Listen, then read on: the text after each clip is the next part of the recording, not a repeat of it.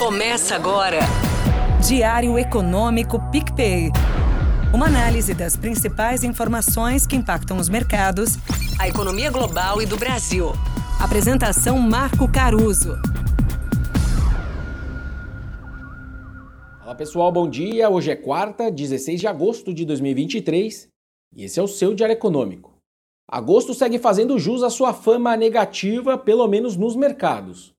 Ontem foi dia de telas no vermelho pelo mundo, da renda fixa à variável. Em Nova York, por exemplo, as ações caíram para as mínimas em cinco semanas e os rendimentos do tesouro de longo prazo bateram seu nível mais alto esse ano. A Treasury de 10 anos americana, por exemplo, já está pagando 4,22% ao ano. Teve quem culpou dessa vez os dados fortes de vendas no varejo nos Estados Unidos, naquela ideia de que sinais assim de gastos resilientes do consumidor seriam evidências de que os juros podem ir mais longe se não no nível, pelo menos no tempo nesses patamares mais altos. Se o Fed pode ignorar cada vez mais qualquer risco de recessão, já que os dados estão vindo fortes, como eu acabei de falar, o foco acaba ficando no controle da inflação. Fora isso, certamente tiveram os dados chineses mais fracos reverberando nos mercados, primeiro os asiáticos, europeus e aí nos Estados Unidos também. Nem o corte de juros na mesma China conseguiu ajudar. Talvez até pelo contrário, né? Pode ter servido de mais uma evidência de que as coisas não estão tão legais por lá, e aí os caras estão se mexendo e cortando juros. Por aqui, esse externo ajudou a levar o nosso câmbio para casa dos R$ reais por dólares por um tempo, e a bolsa cai pelo 11 dia seguido, para alegria dos jornalistas que já têm um título para os jornais de mercado de hoje. Sobre o Ibov, um dos destaques negativos foi a Eletrobras, com a renúncia totalmente inesperada do seu CEO, Wilson Ferreira Júnior, os papéis caíram perto de 3,5% no dia. E aí, como a nota da empresa né, sobre a saída não trazia explicações maiores dos motivos, o papo de bar rolou solto. Em nota para clientes, por exemplo, os analistas do JP Morgan escreveram que a saída dele poderia ser por motivos pessoais, mas que não se pode descartar outras possibilidades, seja elas quais são. E aí o ministro da Minas e Energia nosso, o Alexandre Silveira, aproveitou essa situação para reiterar suas críticas à privatização da Eletrobras.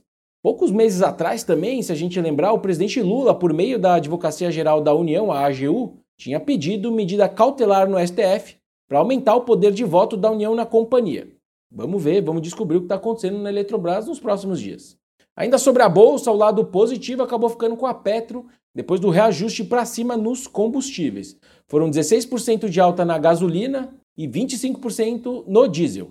Os economistas que não supunham nenhum reajuste até o fim do ano teriam que subir seu IPCA projetado perto de 0,3 pontos percentuais. Só que aqui no PicPay, como a gente já tinha uma alta estimada ali de 15% na gasolina, o reajuste acaba não mexendo quase nada na nossa estimativa de IPCA fechado aí em 4,9% em 2023, que vocês já devem ter ouvido no nosso primeiro Economês. Agora, se a gente somar então esse preço de combustível mais alto, dólar mais alto e também essa piora do cenário externo, aí é natural que o mercado reduza a chance da Selic cair mais rápido, dos juros caírem mais rápido. Ontem, por exemplo, o juro mais curto voltou a colocar só um quarto de chance de um corte de 0,75 da Selic na decisão de setembro. De fato, quando eu pego o modelo de projeção de inflação do próprio Banco Central, que ele publica a cada decisão dele, só que eu atualizo com as premissas mais recentes, esse dólar, por exemplo, mais alto, aí eu já vejo uma pequena piora, na verdade, do IPCA de 2024 e de, também de 2025. O modelo dele perdeu um pouco de prestígio na última decisão, é verdade, mas ainda deveria gerar algum constrangimento. Então, o compasso de 0,5% de corte por reunião segue ainda mais como o cenário básico. Na agenda de hoje, finalmente, os destaques vêm de novo dos Estados Unidos. Tem uma sequência de dados de atividade do setor imobiliário por lá e produção industrial também antes da ata da última decisão do Fed, que acontece à tarde a publicação dela.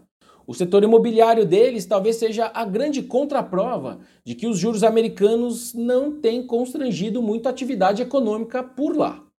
Será que é questão de tempo, né, esses juros altos machucarem mais atividade imobiliária, por exemplo? Ou será que isso é sinal de que o aperto dos juros tem que ser maior? De novo, né, se não no nível mais alto, num nível alto por mais tempo.